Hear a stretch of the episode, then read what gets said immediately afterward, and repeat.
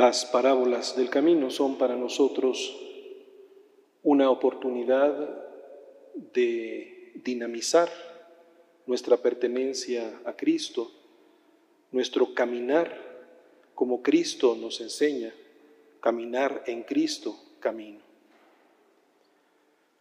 Para esta tarde quisiera invitarlos a que dispongamos nuestro corazón y nuestra mente a este ejercicio de lectura orante de la palabra de Dios con las palabras y los sentimientos de María Santísima, después de que se encaminó presurosa a las montañas de Judea y después del saludo que se dirigieron ella e Isabel, ella expresó estas palabras. En el nombre del Padre, y del Hijo, y del Espíritu Santo.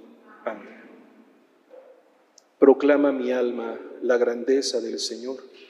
Se alegra mi espíritu en Dios mi Salvador, porque ha mirado la humillación de su sierva.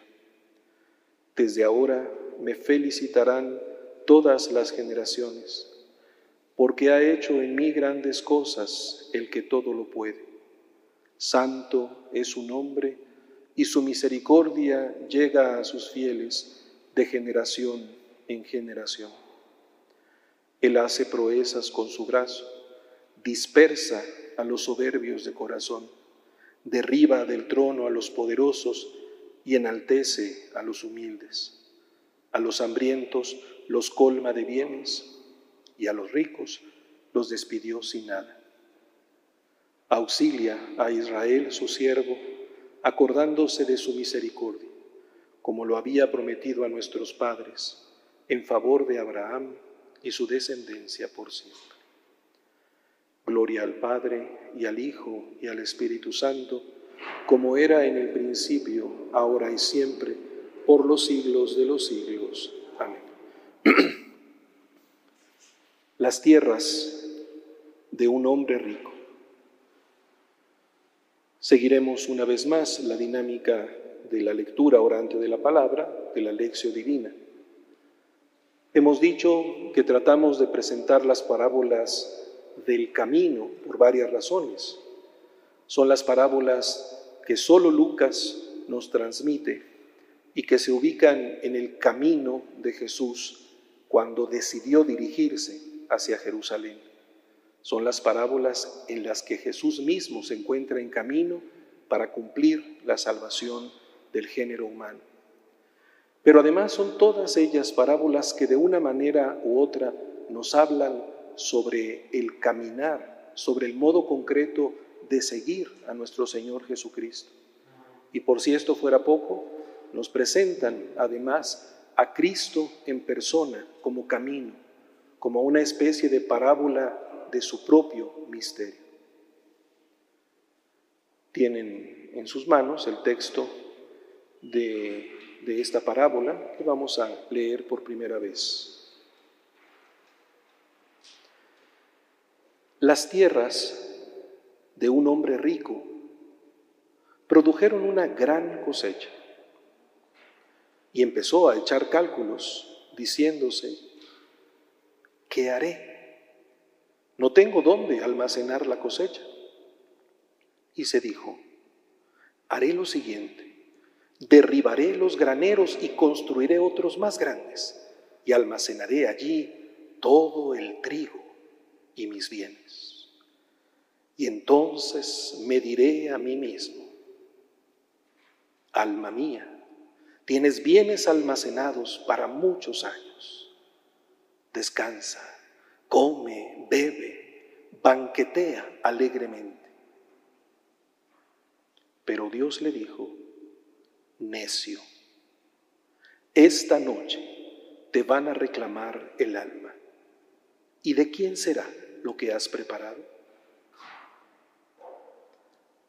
Así es el que atesora para sí y no es rico ante Dios.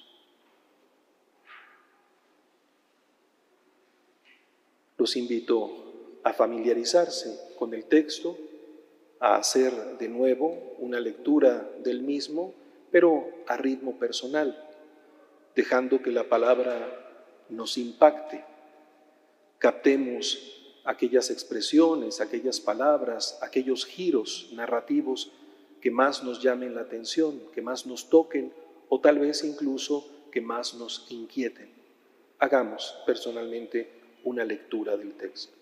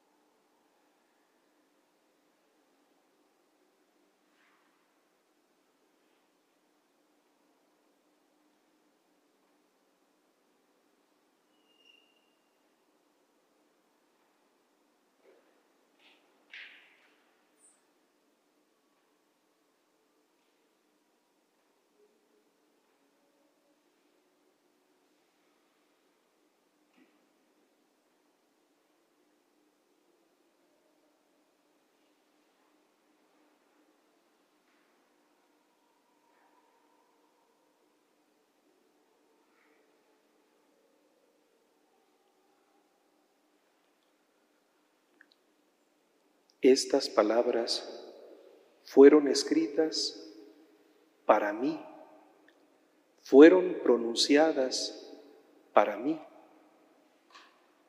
Son palabras de nuestro Señor Jesucristo, pensadas con ingenio, con sabiduría y dirigidas a mí para mi salvación, para no vivir confundido para no vivir perdido en el camino.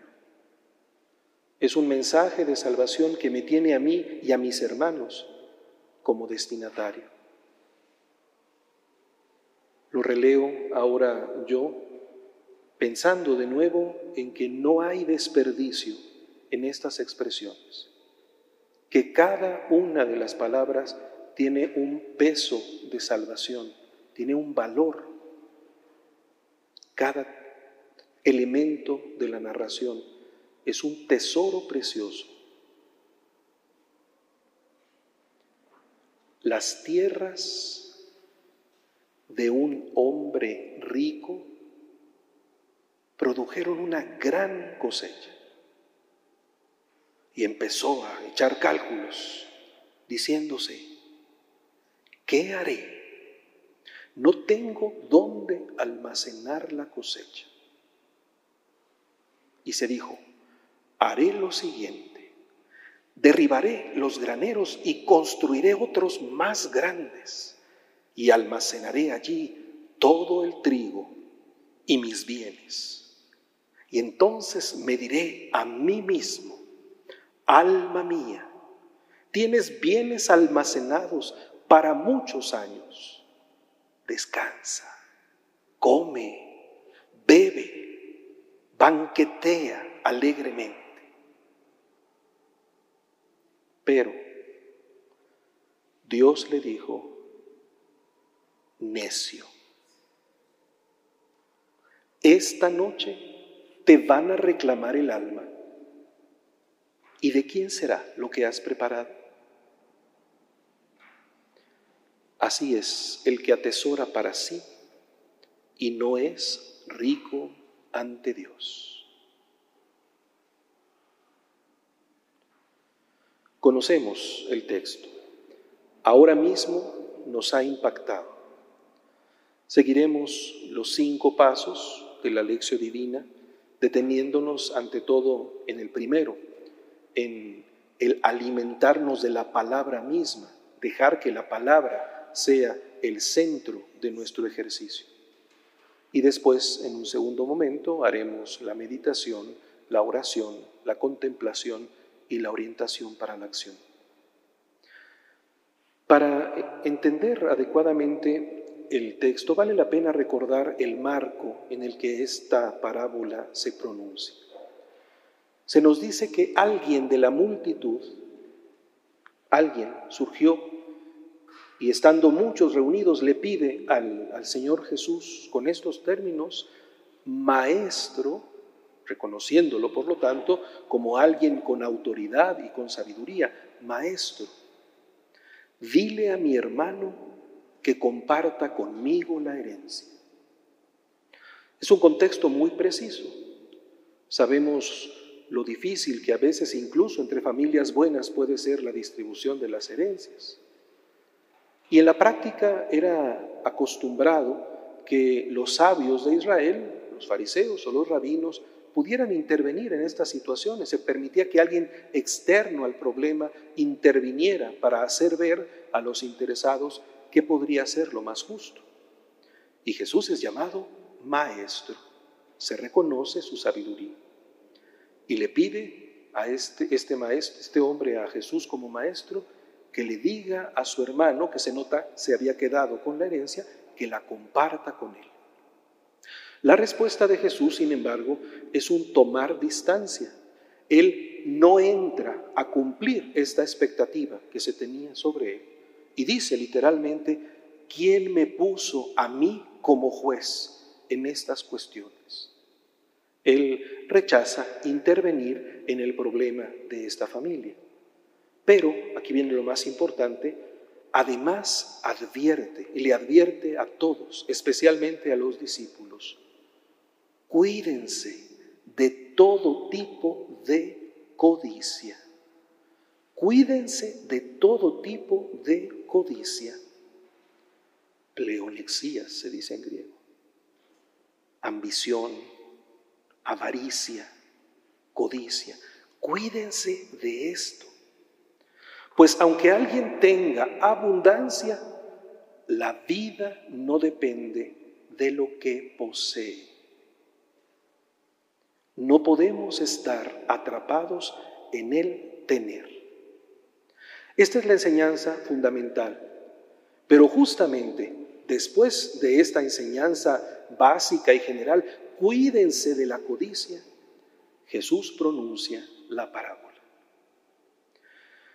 Al igual que la parábola que consideramos la semana pasada y las que seguiremos viendo, la primera palabra que aparece en el texto griego es la palabra hombre, de un hombre rico.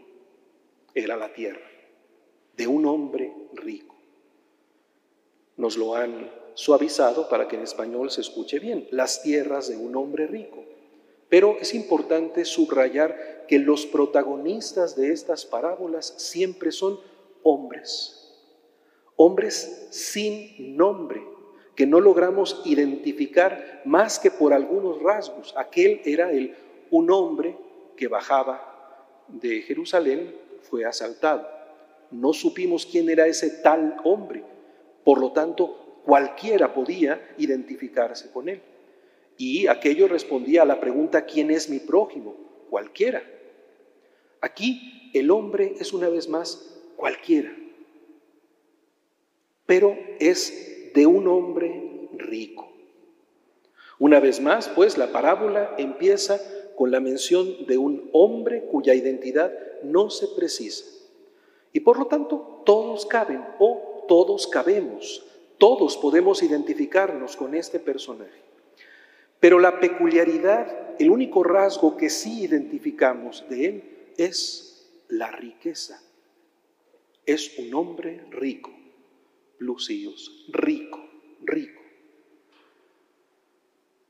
Ahora mismo, en el rezo del cántico de María, recordábamos una expresión de ese canto. A los ricos los despide vacíos. Otro personaje que veremos en las siguientes semanas, también sin nombre, nos va a aparecer en otra parábola. Será aquel que banqueteaba espléndidamente mientras un miserable de nombre, él sí conocemos el nombre, Lázaro, estaba a la puerta de su casa. También ese era un hombre rico. Y podemos recordar cómo San Lucas no solo presenta las bienaventuranzas afines a las de Mateo, sino que las contrasta con una serie de lamentaciones. Y hay una lamentación expresamente que dice así, hay de ustedes los ricos, porque ya han recibido su consuelo. Hay de ustedes los ricos, porque ya han recibido su consuelo.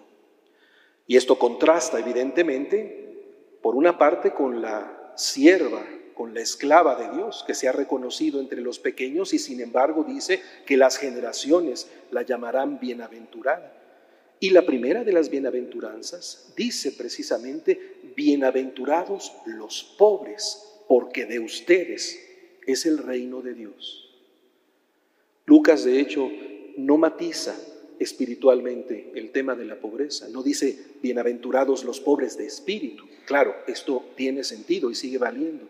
Pero aquí se está pensando en la pobreza real y concreta, no en un ideal de pobreza, sino en las circunstancias de despojo, de necesidad, de aflicción del ser humano.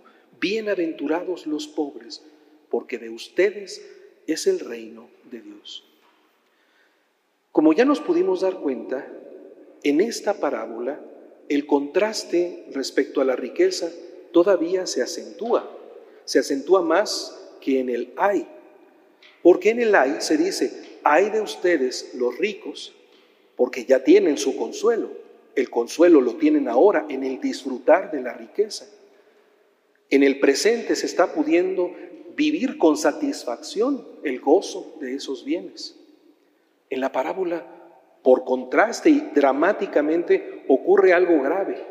Ni siquiera va a tener tiempo de disfrutarlos. Solamente va a tener en la mente la ilusión de una satisfacción y de un proyecto que quedará totalmente frustrado.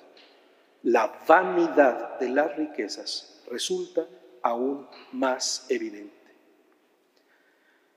De un hombre rico, y continúa el texto, de él la tierra, su tierra, produjo en abundancia. La tierra de él, su tierra. La tierra, Jejora. ¿Qué es la tierra? Es el lugar que se puede habitar. Habito en mi tierra. Esta es mi tierra. Yo me identifico con este lugar. Incluso en el contexto de las promesas de Dios, la tierra es aquello de lo que se puede llegar a tomar posesión, la tierra prometida, que finalmente el pueblo elegido y guiado por Dios toma como posesión. También es la que se puede trabajar para que produzca lugar para habitar, del que se puede tomar posesión, sobre el que se puede trabajar para que produzca. De hecho, esta mención a la tierra es lo más cercano a una referencia al camino. Podemos comparar la tierra con el camino. ¿Cuál es la diferencia entre mi tierra y el camino que sigo? La tierra que se posee y el camino tienen algunas cuestiones en común el polvo, la ubicación, el estar ahí en un momento. Pero mientras la tierra indica algo estable, una instalación, una posesión, mi tierra, una labor, todo esto nos habla de la tierra como algo que permanece. El camino, en cambio, establece el vínculo entre los lugares que se habitan. Voy de mi casa a la casa de alguien más. Ahora mismo recordaba, María se encaminó presurosa a las montañas de Judea, se puso en camino desde su casa en Nazaret hasta la casa de sus parientes. Esto es lo que hace el camino, unir los lugares en donde las personas habitan o en las que las personas necesitan estar en algún momento. El camino entonces está caracterizado por el movimiento, por el desplazamiento, por la inseguridad y lo decíamos ya la semana pasada, por la incertidumbre, no por la habitación. En la tierra poseída no hay itinerario, más bien hay seguridad, permanencia. De aquí soy, pertenezco aquí, aquí me siento cuidado y protegido. Todo mi universo se establece desde mi hogar. Hay que ver que no se trata en modo alguno de condenar la habitación, ni tampoco el trabajo en la tierra. No es un llamado a vivir como parias o a vivir permanentemente como peregrinos. El mismo Señor nos dice que prepara una morada. El mismo Señor ha querido vivir en un lugar e identificarse con una casa y visita casas. Mucho menos podemos decir que el trabajar la tierra sea algo malo y que estemos invitados simplemente a rescatar lo silvestre. No, no, no. El Señor encomienda el trabajo, el cultivo de la tierra. Pero más allá del habitar y del trabajo, sí podemos decir que la parábola nos va indicando un peligro que ya vamos captando a propósito de la tierra, el peligro de instalarse, de establecerse, de acomodarse. En última instancia, nunca estamos en el lugar definitivo mientras nos encontremos en el camino de la historia. Pretender abrazar como definitiva la tierra es precisamente uno de los puntos dramáticos de esta narración. Ahora bien, esa tierra produjo en abundancia, euforecen, suena euforia, algo grande, abundante, ruidoso, evidente produjo en abundancia. El verbo indica algo puntual. No es que siempre produjera en abundancia, no, se habla de un momento afortunado. Produjo en un momento determinado en abundancia. No es lo que siempre había ocurrido, ni necesariamente lo que siempre ocurriría. Es lo que ocurrió en un momento determinado. Una circunstancia afortunada. Este momento de una producción abundante ha de ser considerado algo negativo. ¿Es malo que de repente haya en abundancia? De ninguna manera. La misma escritura nos dice permanentemente que si la tierra da fruto, es como una bendición de Dios. La abundancia de la tierra es siempre un regalo de Dios. Y además, si esa abundancia es el producto del trabajo del hombre, hemos de decir que se ha logrado cumplir la misión humana. Esa abundancia es el resultado del compromiso en el trabajo. Eso es bueno, es bendición de Dios y es fruto del trabajo del hombre. Esta abundancia no es lo maldecido en la secuencia. Más bien, lo que se revisará es la actitud que se toma respecto a ese momento puntual, respecto a esa abundancia que ha surgido, como lo veremos. Y lo que ocurre entonces que será disponerse al egoísmo y trazar como seguridad para el futuro, para siempre, lo que ha ocurrido en un instante, establecernos en este momento afortunado y lanzar hacia adelante como si esto fuera lo único, nuestra habitación y nuestra ubicación. Por eso la bendición de la abundancia se convertirá para este hombre rico en una maldición. De un hombre rico, la tierra produjo en abundancia. Y entonces nos dice el texto, él razonaba al interno de sí mismo. Dielogitzeto en eauto muy interesante. Este razonar al interno de sí mismo es emplear la palabra con él mismo, es platicar consigo mismo. Es un momento de interioridad. Y ocurre al interno de sí mismo. Usa la palabra, otra bendición. Tenemos palabra. La palabra interior tenemos una palabra que podemos pronunciar ante nosotros mismos para desdoblarnos la realidad y cavilar y reflexionar sobre ella. Por eso usa la palabra, la palabra interior, para pensar. Pero aquí ya empieza la trampa. La abundancia lo vuelca en sí mismo. Lo que va a hacer este hombre es encerrarse. Este es el inicio del problema. El contenido de la reflexión nos va a confirmar este movimiento. La abundancia, en vez de volverse algo que se explaya, que se comparte, que se da, se encierra. Él se encierra de manera egoísta. No mira a los otros, no mira la vida eterna, no considera al Dios que lo ha bendecido. El diálogo puede parecer apertura, pero en este caso es un diálogo que se queda en el interior de él mismo. Es el diálogo del egoísmo. Y esta es la primera condición de la codicia, el encerramiento en el propio universo, el no tender las redes hacia afuera, sino captar esas cosas, esa abundancia como propia y simplemente encerrarse. Este detalle del dialogar en sí mismo ya nos lanza el primer movimiento de la trampa, que se dice a sí mismo, ¿qué haré? No puedo evitar pensar en lo que veíamos la semana pasada. ¿Qué debo de hacer para alcanzar la vida eterna? Y todo terminó en, haz esto, ve y haz esto. Aquí la pregunta vuelve al hacer. ¿Qué hay que hacer?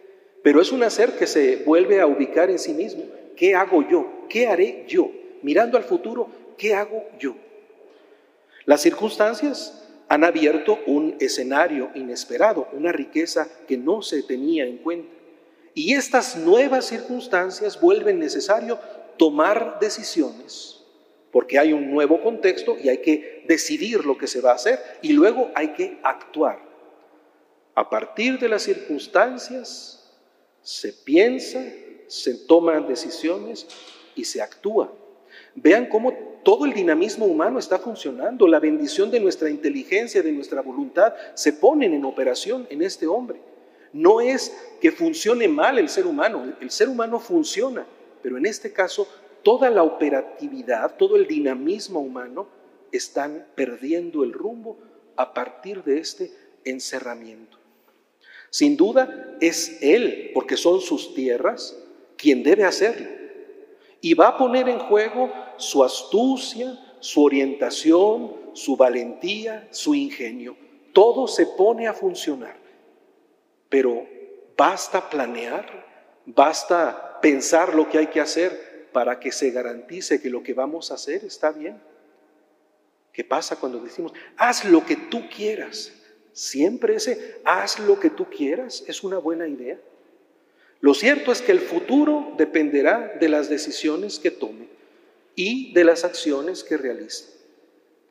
Es dueño, lo dice, no solo de la tierra, no solo del fruto de la tierra, sino de su propia vida. Lo vamos a ver en el diálogo que tiene consigo mismo. ¿Qué haré? ¿Cómo me hago cargo de mi circunstancia? ¿Cómo asumo mis capacidades delante de este contexto en el que estoy viviendo? ¿Qué haré? Se pregunta. Y viene aquí una dificultad. No tengo dónde almacenar mis frutos. No tengo dónde almacenar. La preocupación es dónde guardar esta abundancia. La circunstancia nueva contrasta con una situación que ya se tenía. Las bodegas para guardar las cosas eran pequeñas. Un estado de cosas. Así están las cosas. Pero dos términos en esta expresión nos van a acentuar una vez más el egoísmo de este hombre. Ya no solo el encerramiento, sino una manera de percibir las circunstancias y de llevar adelante su decisión y su proyecto. No tengo dónde almacenarlas. El tener es la clave de la, de la discusión en su propia mente. No tengo dónde guardar. El tener es clave y se confirma con aquello que tiene. No tengo dónde guardar mis granos, mis bienes, mis cosas. El sentido de posesión. Esto es mío. no tiene bodegas. En cambio, sí tiene la abundancia que ha producido la tierra. Y considera todo esto como suyo. Las bodegas insuficientes y los frutos de la tierra son suyas. La posesión es aquí determinante. Identificar las cosas como propias. Continúa el texto y dijo, esto haré. Se toma una decisión. No es un hombre que se queda pasmado ante la situación. No, no, no, de ninguna manera. Es creativo, tiene iniciativa, toma decisiones y va a llevar adelante su proyecto. Se prepara para la acción. Busca dirigir el futuro. Una acción, por cierto, en la que no se da un desplazamiento. No se mueve de la tierra, sigue en la tierra, no se pone en camino, no se abren relaciones. Todo se realiza en el encerramiento de ese egoísmo que considera las cosas suyas. La instalación y la seguridad se confirman en el supremo nivel del encerramiento y del egoísmo. ¿Qué es lo que decide? Lo dice así derribaré mis bodegas y construiré más grandes y almacenaré ahí todo mi grano y mis bienes. La relación con las cosas se confirma como posesión. La instalación como un almacenar lo mío, guardar lo mío, quedarme con lo mío, proteger lo mío para que no se vaya a echar a perder el tamaño de las bodegas en coincidencia con el tamaño de la instalación en la seguridad. Por cierto, aquí llama la atención, y lo profundizaremos más adelante, se habla de mi grano, mi trigo, dice el texto que tienen ustedes ahí. Mi trigo y mis bienes, las cosas buenas que tengo. Son llamadas precisamente cosas buenas. De ninguna manera se está condenando la riqueza en sí misma. El problema está en el modo como se posiciona en la posesión este hombre. Pero no se queda ahí. Todavía hay un salto en el que el egoísmo y la afirmación de sí mismo y la instalación en la propia seguridad alcanza su dramatismo último. La afirmación de sí no se queda en los bienes. Dice él, y le diré a mi alma, alma, tienes muchos bienes, Ágata, tienes muchos bienes almacenados para muchos años. La instalación definitiva a la que ha dado lugar la abundancia de bienes, de cosas buenas, se define en el diálogo interior, en el decirle a su alma, alma mía, tienes muchos bienes. El diálogo interior, el encerramiento que ya empezaba desde el inicio, se ha acoplado a esta riqueza y la misma alma es llamada alma mía. La propia vida, en última instancia, es entender que lo que más tengo que cuidar es mi alma, mi vida. Psige dice, mi alma, mi vida a ti, con quien yo dialogo interiormente, a ti, a mí mismo, me tengo que cuidar. Y el diálogo es un diálogo perfectamente egoísta. Me encierro en la riqueza porque yo mismo me hago cargo de mí y haciéndome perfectamente cargo de mí me olvido de todo lo demás y yo ya puedo estar seguro. La instalación, no en los propios bienes, sino en la propia persona. Y prosigue el diálogo con, con el alma. Descansa come, bebe. Nos tradujeron ahí banquetea. La palabra es más exacta, disfruta, sé feliz, pásatela bien. Tú disfruta, sé feliz. Descansa, come, bebe, disfruta, sé feliz. Si la bendición provenía del trabajo y del don de Dios, ahora ya no hace falta trabajar descansa. No es el ocio sano del descanso, No es el sábado o el domingo, el día del Señor, para darle gloria, lo que corresponde efectivamente al deber también de guardar los días santos para dedicarlos al Señor.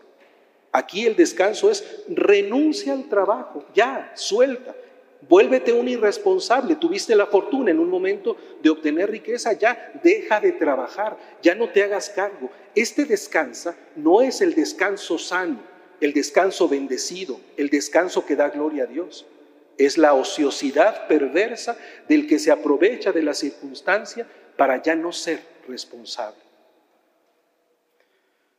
Luego dice, come y bebe. Por supuesto, comer y beber no son cosas malas.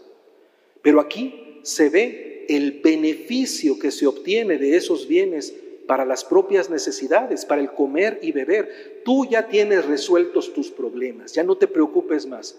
Disfruta lo que tienes, vívelo desde ti, para ti y olvídate de lo demás. Y se cierra con una palabra que prácticamente da cuenta de todo. Disfruta, sé feliz, pásatela bien. Eufraimú. Ahí se cierra la decisión del hombre. Sabemos por la narración que no llega a ejecutarlo. Hemos visto todo el dinamismo antropológico, todo el propio ser que es inteligencia, que es ubicación en el lugar y en el tiempo, que es un diálogo interior, que es tomar decisiones, que es poder imaginar lo que hay que hacer, podemos ver todo el funcionamiento del ser humano en esta presentación del hombre. El haz aquí se queda pendiente. Y entonces dijo a él Dios.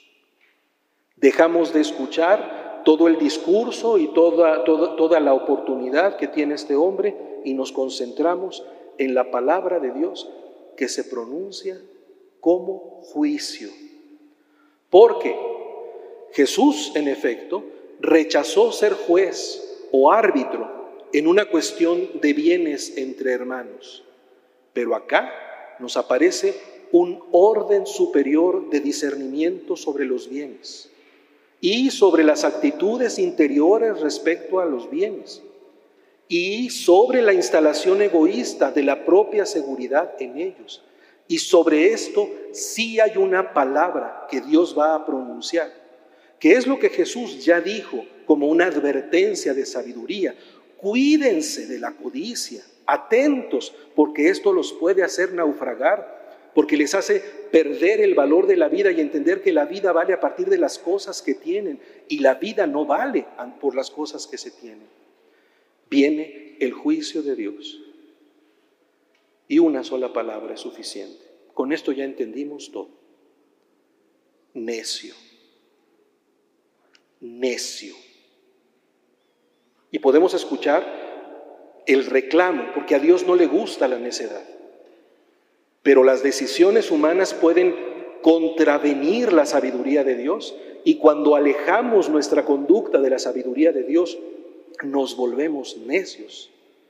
Afron la sensatez, frónesis, no está aquí.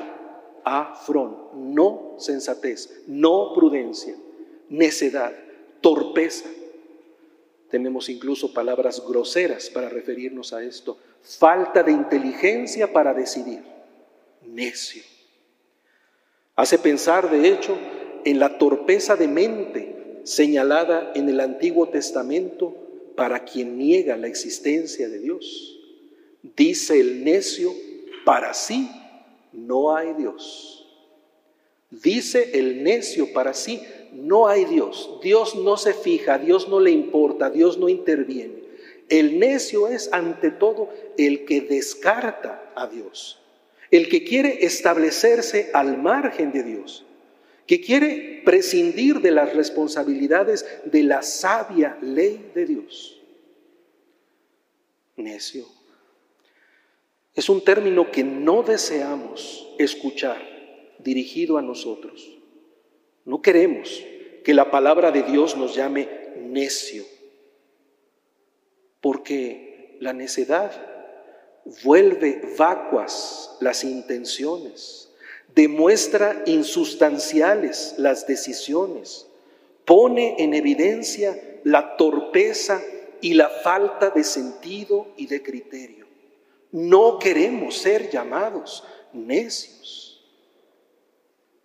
Y a este hombre necio, Dios le dice también algo puntual una circunstancia, un momento que va a cambiar toda la circunstancia general que él veía como favorosa, fabulosa, como favorable.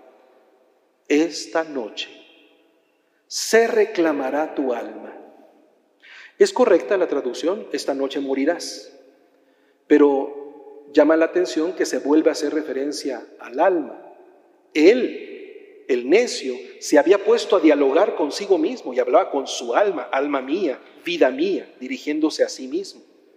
Ahora esta alma se le reclama, se llama al alma. Sí, esto significa se le quita la vida, pero en última instancia es mostrarle que él no era dueño de su vida, no era dueño de su alma, que la vida que tenía era un regalo.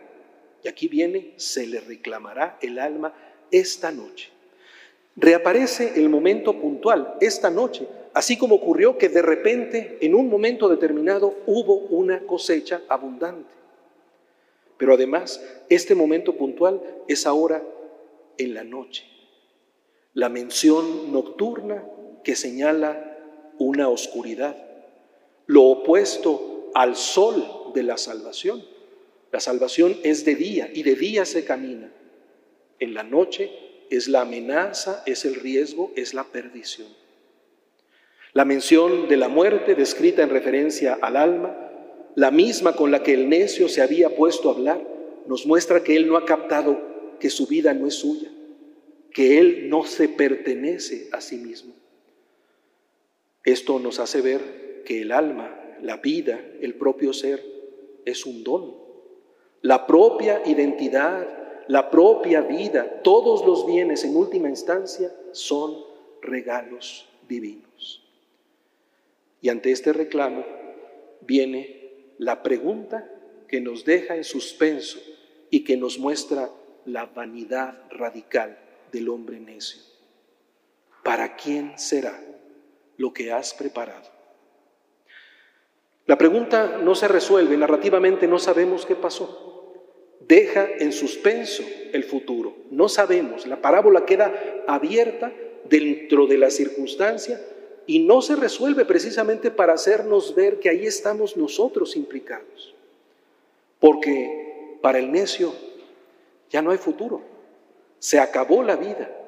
No habrá descanso, no habrá comida ni bebida, no habrá un pasársela bien. Se derrumba la ilusión. Lo obtenido queda más allá de lo que a él le interesaba. Pero la pregunta misma insinúa una ausencia. ¿Qué faltó en el discernimiento del hombre necio? ¿Qué es lo que no se dijo? ¿Qué es lo que se esperaría del hombre prudente y sabio y que aquí quedó en silencio?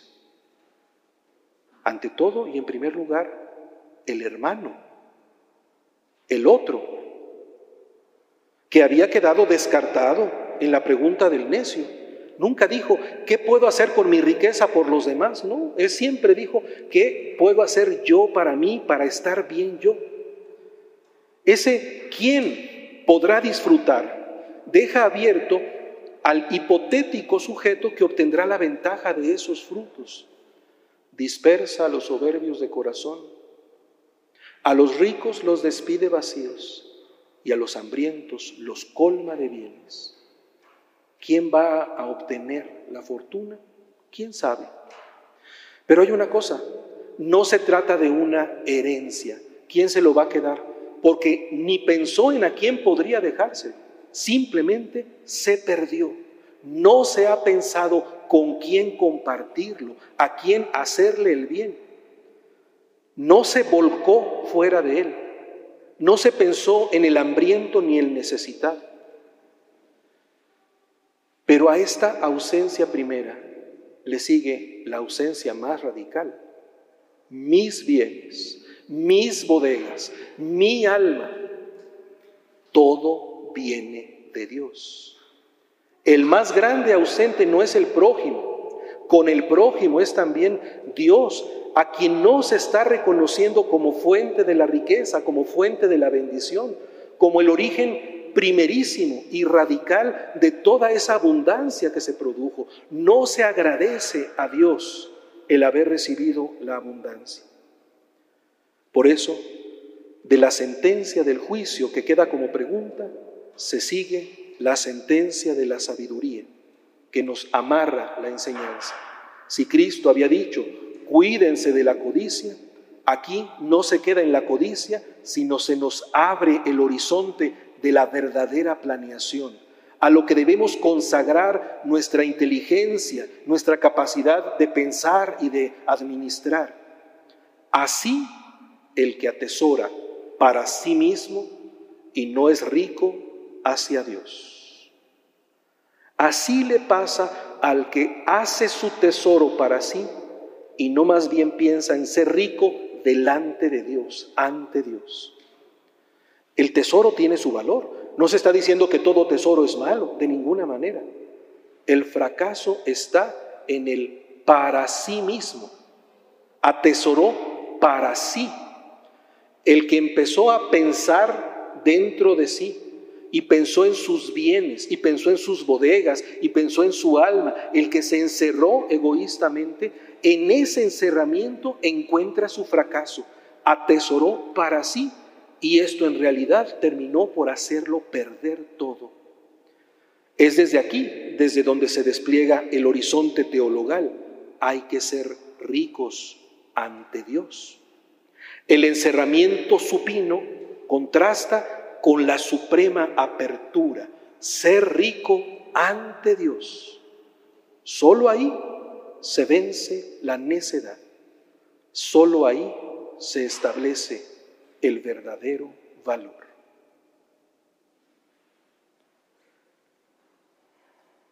Cerremos nuestra lección, el momento de la confrontación directa con el texto releyéndolo una vez más y haciendo un momento de silencio para que la palabra cale profundamente en nosotros.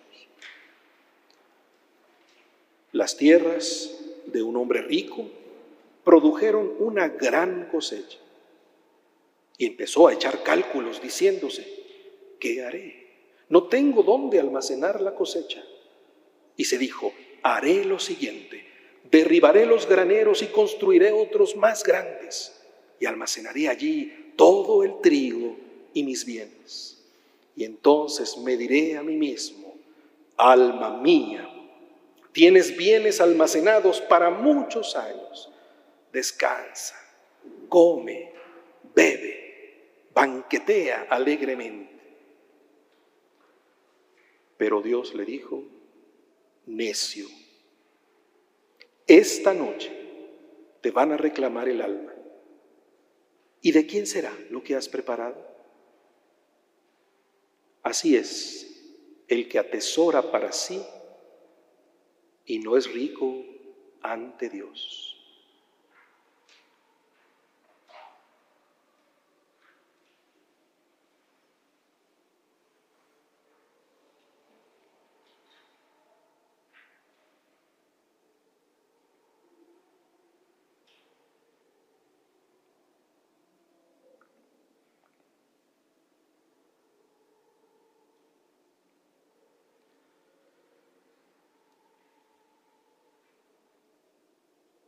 Para el segundo bloque de nuestra meditación, para la meditación, la oración, la contemplación y la acción, hagamos lo mismo que en realidad hizo el hombre necio.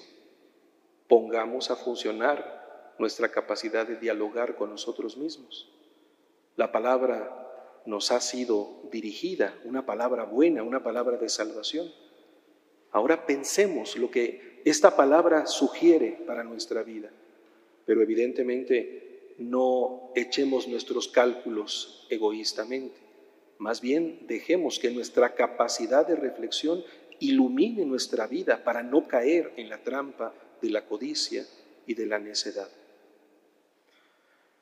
Lo haremos igual que la semana pasada en tres pequeños pasos, lo que se refiere a la meditación, primero viéndonos a nosotros como el hombre interpelado, después pensando qué es lo que Jesús nos invita a hacer como sabiduría para el camino y finalmente identificando a Jesús mismo como el camino que encarna el sentido de la parábola.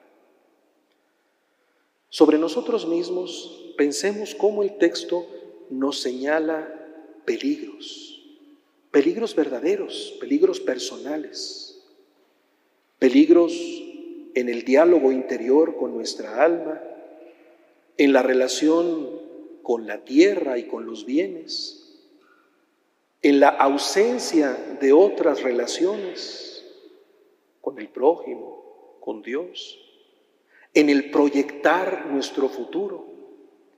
En todos estos niveles existen peligros. ¿Cuáles son los peligros en los que yo me encuentro? Se habla de codicia, ambición, deseo de poseer, pero también se habla de encerramiento, de no estar abiertos de conformarnos con una mirada obtusa que solo, que solo capta lo inmediato, lo propio, y que se convierte, por lo tanto, en egoísmo, ser el centro. Y a partir de esta codicia, este encerramiento y este egoísmo, lanzar los planes, hablar de mi tierra, cómo nos relacionamos con las bendiciones que recibimos. A veces no tendremos la fortuna de recibir en abundancia, pero otras veces sí tenemos esa fortuna. ¿Cuáles son nuestras tierras y las bendiciones que nosotros tenemos? ¿Cuál es mi relación con mi lugar, con mi casa, con mi cuarto, con mis cosas, con mis bienes? ¿Cuáles son mis bodegas? Que a veces parecen quedar grandes y a veces parecen quedar chicas. La actitud peligrosa no solo ocurre cuando tenemos grandes bienes. En realidad, el contraste que se presenta en este hombre nos ayuda también a captar algo profundo que puede ocurrir en nosotros mismos, incluso ante pequeños apegos. Me puedo pegar a una cosa que en realidad es insignificante, pero para mí es tan valiosa que me aferro a ella. ¿Cuáles son mis instalaciones? Aquello que me hace sentir seguro. ¿De qué manera me acomodo? ¿Qué viene a mi mente cuando aparece la fuerza de este posesivo? Mi mis cosas, mis bienes, mis bodegas, mi vida, mi yo, mi alma. En mí nadie manda. Con mi cuerpo hago yo lo que yo quiero. Y todo esto lo presentamos como valores en nuestro tiempo. Y aquí viene entonces la pregunta, ¿hay acaso algo que no hayamos recibido? Algo que no sea bendición y regalo de Dios? Todo, absolutamente todo, es una bendición gratuita que debe despertar en nosotros gratitud y generosidad. Nada, ni mi persona, ni mis capacidades, ni los frutos de mi trabajo, ni el lugar en el que habito, ni las cosas que tengo, nada deja de ser regalo de Dios.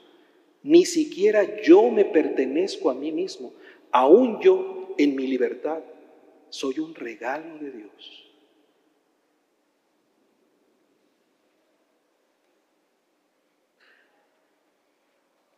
¿Qué nos enseña Jesús en esta parábola? ¿Por qué no se queda solo en advertirnos contra la codicia?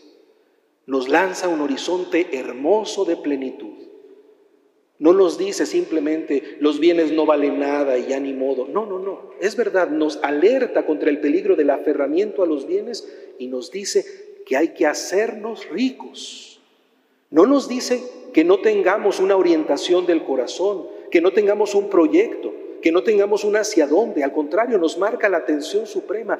Hay que hacernos ricos ante Dios. Como Jesús niño respondió a María cuando María y José lo buscaban, ¿que no saben que tengo que ocuparme en las cosas de mi Padre? ¿A qué se dedica Jesús? A las cosas de Dios. Y luego viene, de hecho, la permanente enseñanza de Jesús a los ricos. Podríamos pensar en ese rico que, que, fue saqueo, que Jesús encontrará al terminar su recorrido en el camino. ¿Cuál será el fruto del encuentro con Cristo? ¿De qué manera se hará rico ante Dios? ¿Cómo vivirá el hoy de la salvación? vendiendo los propios bienes, dándole los bienes a los pobres. Esto asegura el tesoro en el cielo. Pero el culmen no es este, el desprenderse del bien y no esclavizarse en el bien, ni siquiera en el dar y ser generoso con los demás. El culmen de la indicación de Jesús es, y luego, ven y sígueme. La orientación en plenitud es ponernos en camino detrás de Cristo mientras se dirige a Jerusalén. Es el camino de la libertad, del deshacimiento, de la generosidad, de la entrega de la propia vida, tomando la propia cruz y siguiendo a Jesús que se dirige a entregar su vida por la salvación de los hombres. Y esto nos lleva al tercer momento de la meditación. ¿Quién es Jesús? ¿Quién es Jesús? ¿Cómo se nos presenta Jesús? Él es ante todo el desposeído, el sin tierra, el migrante, el que no tiene dónde reclinar la cabeza, el que está en camino y en camino hacia Jerusalén, donde va a entregar la vida. ¿Quién es Cristo, de acuerdo con San Pablo? El que no se aferró a su condición divina, sino que se vació. No quería atrapar como suyo lo que sí era suyo, sino al contrario, se vació de lo que era suyo para entregarnos salvación. Y por eso recibió el nombre sobre todo nombre. Precisamente Cristo es el que ha renunciado a instalarse. Su vaciamiento es la ruta que siguió para enriquecernos con su pobreza. Por cierto, la parábola hace referencia al fruto de la tierra como grano, trigo, dice la traducción. En su brillante genio, Cristo se identificó con el pan que se entrega, que se parte y se reparte. Cristo no se guarda a sí mismo en graneros. Para vivir, entrega su vida. Y no solo Cristo se entrega, el Padre del cielo no escatima a su Hijo amado. Lo opuesto a almacenar es dar con gratuidad. Y esto es lo que ocurre en la Eucaristía. La Eucaristía, el sacramento, es la síntesis de lo opuesto a la codicia. No es un gran almacén para muchísimos granos, es un poco de pan, distribuido sin embargo para que alcance para todos y ese poco pan que se multiplica para todos es la entrega salvífica de Cristo mismo, que no escatima su vida, sino que la da por nuestra salvación. Ahí tenemos el ejemplo exactamente contrario a la codicia. ¿De qué manera estas ideas respecto a nosotros, respecto al estilo de vida cristiano y respecto a Jesús mismo nos interpelan hoy a nosotros, a cada uno de nosotros.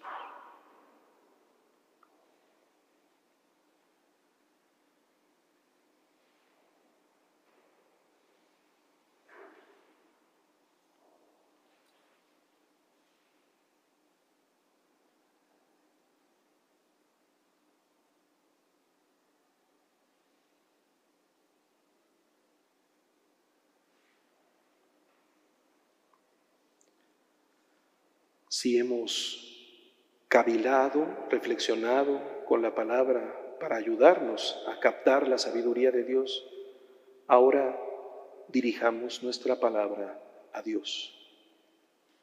Oración. Los invito a que nuestra palabra sean también tres pasos, tres pasos que nos acerquen a Dios. Primero, démosle gracias por todas las bendiciones recibidas, por todo lo bueno que nos ha sido dado. Y descubramos que toda esta abundancia que ha producido nuestra tierra, que todo este grano riquísimo que se nos ha dado, viene del amor de Dios. Toda bendición es fruto del amor de Dios. Y por eso somos invitados a agradecerlo. Gracias. Pero si nos ha sido dado por amor, la respuesta que se espera es gracias dichas con amor, agradecer con amor.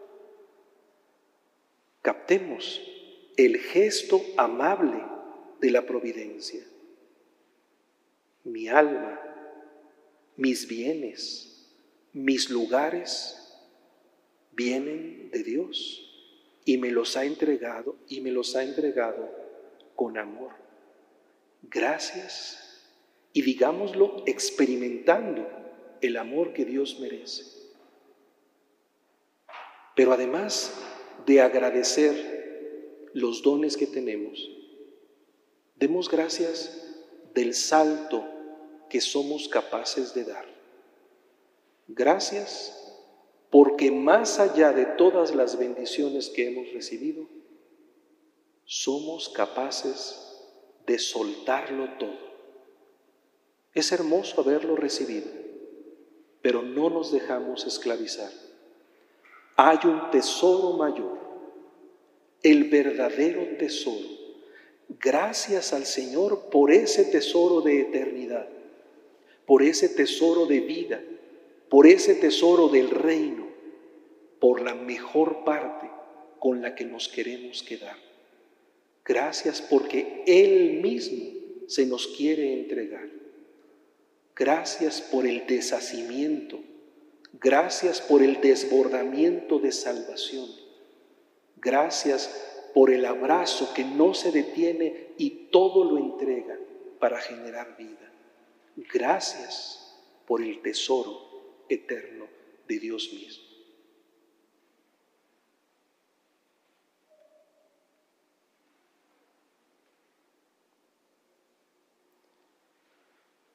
Esto nos lleva, sin embargo, también a que nuestra palabra sea una palabra que pida perdón.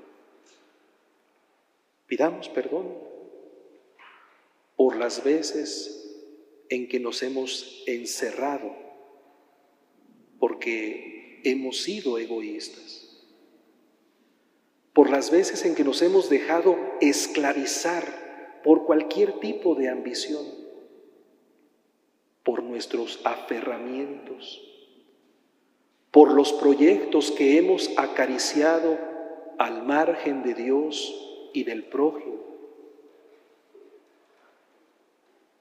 por instalarnos en lo pasajero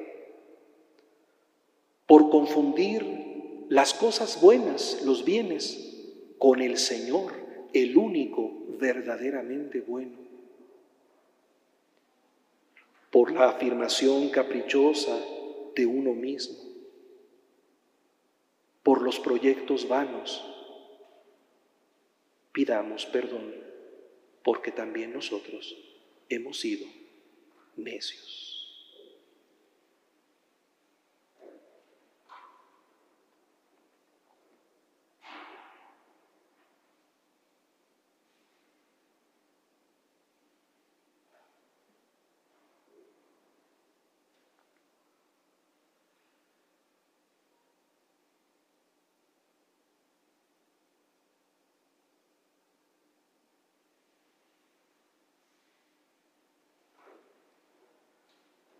Terminemos nuestra oración abriéndonos.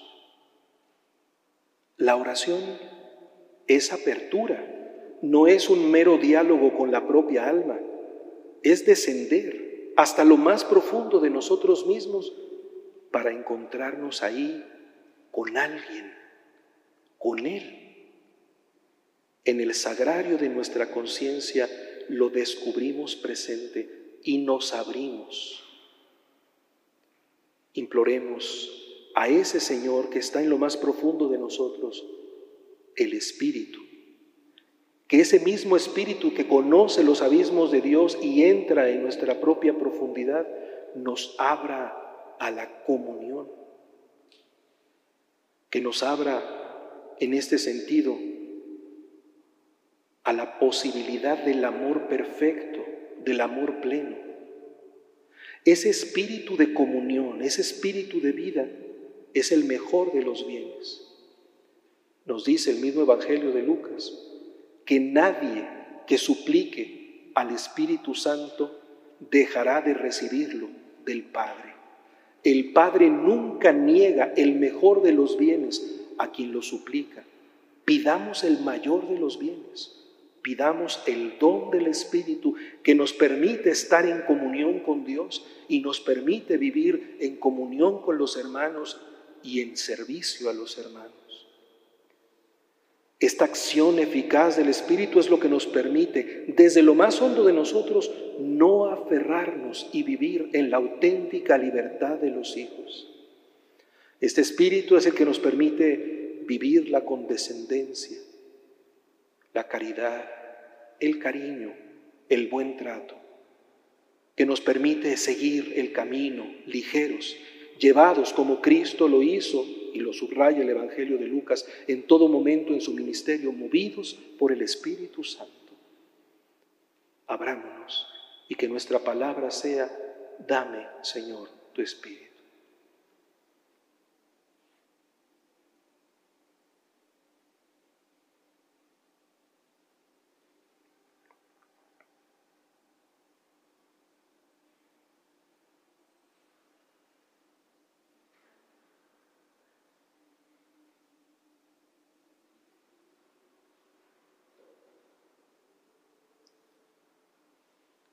Que nuestra oración se cierre con un momento de contemplación,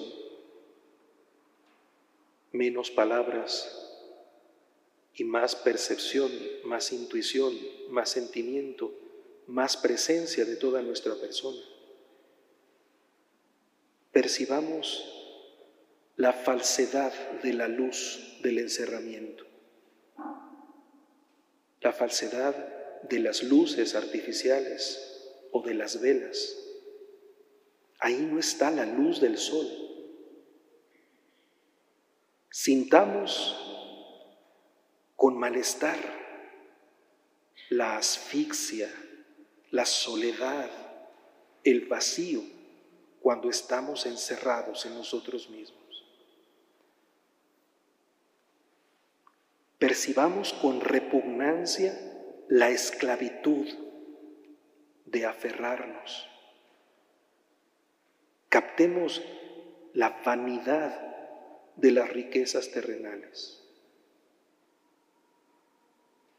Que nos demos cuenta, más como apreciación interior, que eso no es de Dios, que eso no me da plenitud. Y por contraste, percibamos de pronto que se abre la ventana y entra el aire fresco del Espíritu. Descubramos la luz agradable del sol, la luz agradable que lejos de embodegar los bienes, nos los muestra en su auténtico valor. No hay nada rancio cuando la luz ha entrado. Dejemos ver cómo la luz nos invita a compartir la abundancia que se nos ha entregado y sintamos el gozo de poder ser generosos, de compartir, de estar abiertos. Y que este aire fresco del Espíritu esta luz hermosa del Espíritu haga brotar en nuestro corazón una sonrisa ante el amor de Dios.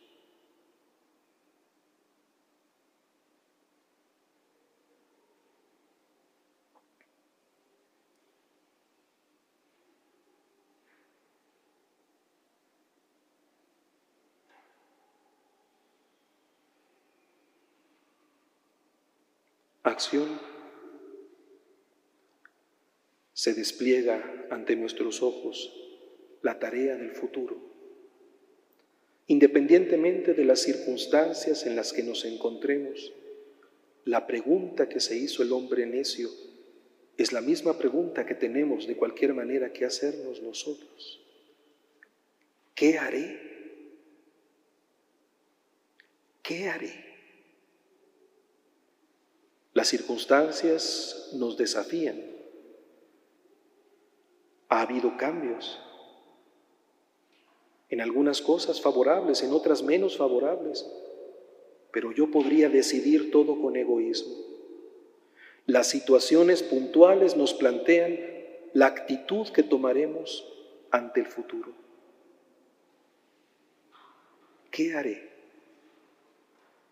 Y lo que haré, lo haré encerrado, instalado o bien abierto y en camino. ¿Cómo hacerme rico ante Dios?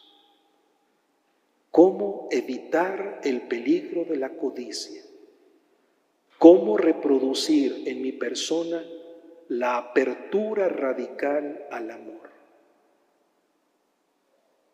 ¿qué voy a hacer?